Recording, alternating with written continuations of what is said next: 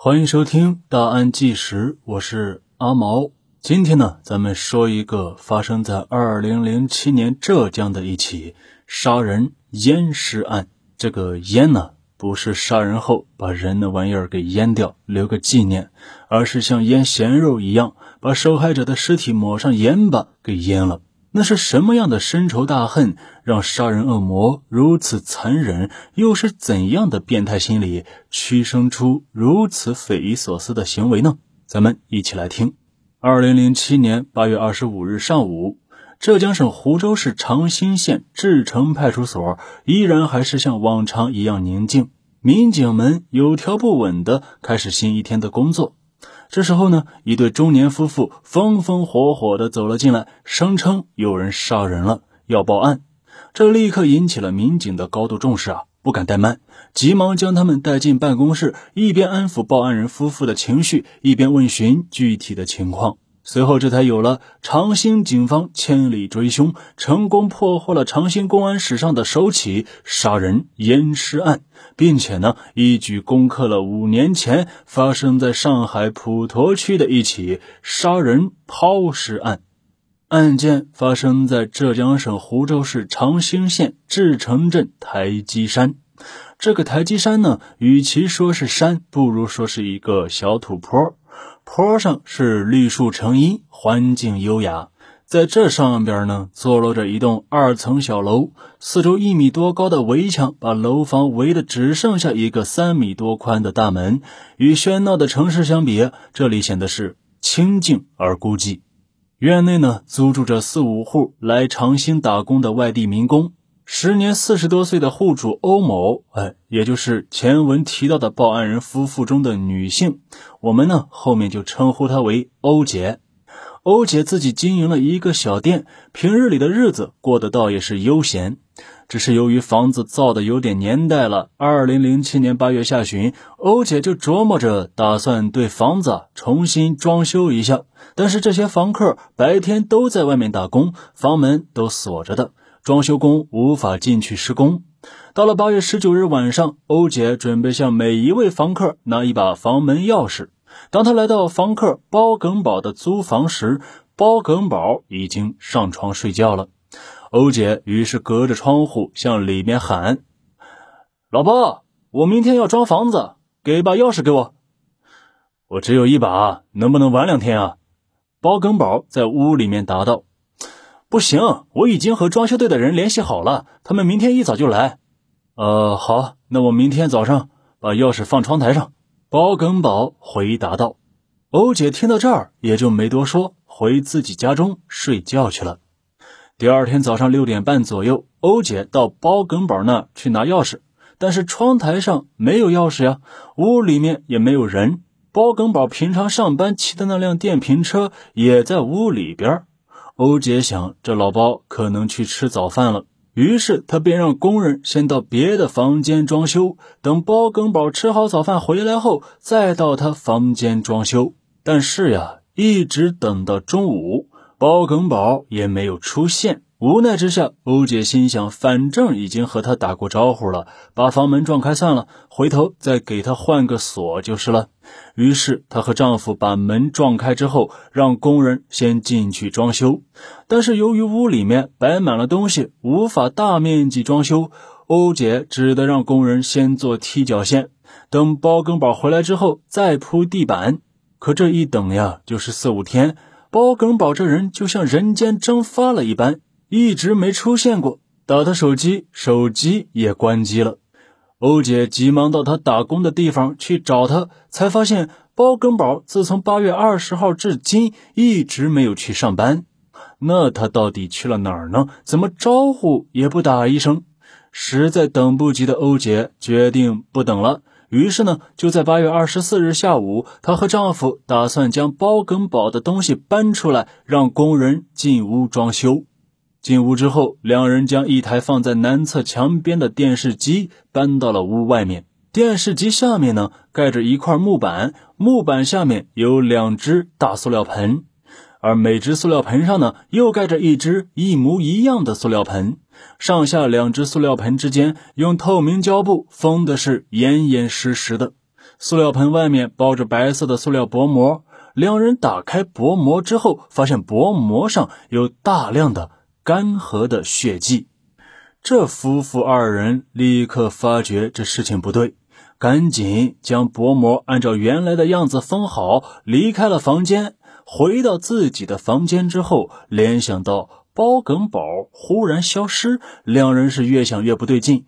于是，在第二天上午，两人急忙到志城派出所报案，这才有了本集开头讲到的事情。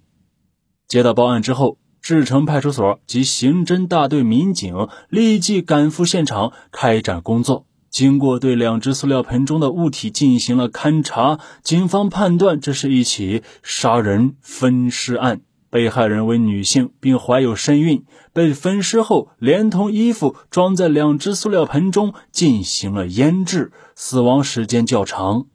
勘查中，侦查员还发现包耿宝遗留在现场的工作证，上面呢还有他的照片。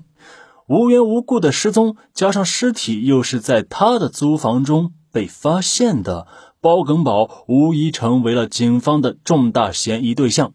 经过外围调查，包耿宝，男，四十一岁，安徽省南陵县人，曾在长兴县志城镇某快餐店做过厨师。长兴县公安局立即抽调精干警力，成立了专案组，兵分数路对包耿宝实施全力追捕。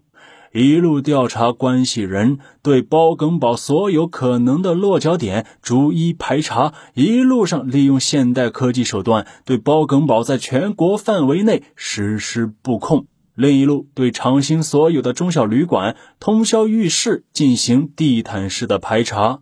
但是，随着调查工作的不断深入，专案指挥部感觉非常奇怪。安徽南陵县虽然有几个叫包耿宝的人。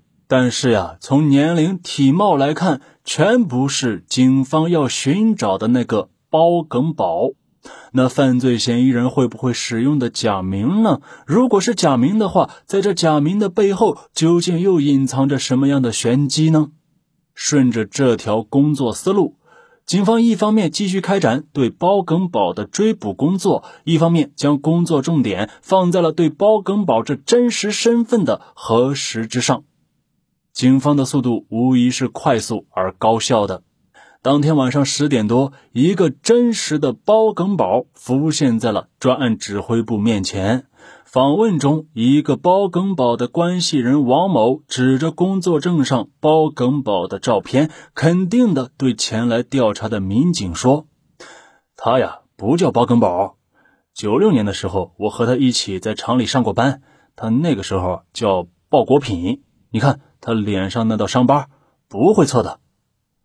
通过对鲍国品身份的真实性调查，警方确认鲍国品就是包耿宝的真实姓名。他是安徽省泾县人。一个人不会无缘无故的使用假名，这后面一定有问题。在专案组的案件分析会上，县委常委、公安局局长沈连江认为，对于鲍国品的身份以及活动轨迹，一定要进一步的核实核查。调查的结果果然不出所料，通过调查，专案组发现鲍国品竟然是一名公安部 B 级通缉在逃犯。二零零二年八月十七日晚上，鲍国品在上海市普陀区一租房内杀死了一名年轻女子赵某，并抛尸。上海警方已经找了他整整五年了，逃亡五年之久，并且一直用的是假的身份。可以说，犯罪嫌疑人有着非同一般的反侦查能力，同时又有着较强的适应和生存能力。并且在这一次逃亡的路上，极有可能故伎重演，再次使用假身份。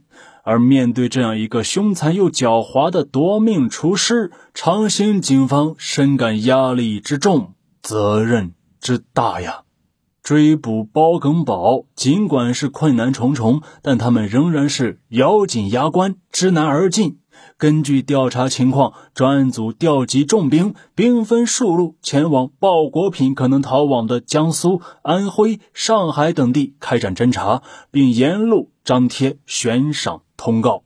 且说八月十九日晚上，房东欧姐将第二天要装修房子之后，鲍国品是越想越怕。如果装修工一进来装修，那他杀人的事情肯定是要穿帮呀，不如趁早跑路。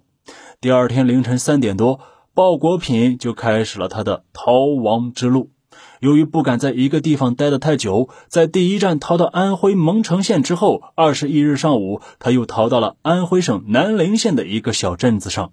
这个地方他比较熟，地理位置呢也比较偏。他认为这是一个藏身的好地方，民警肯定找不到他。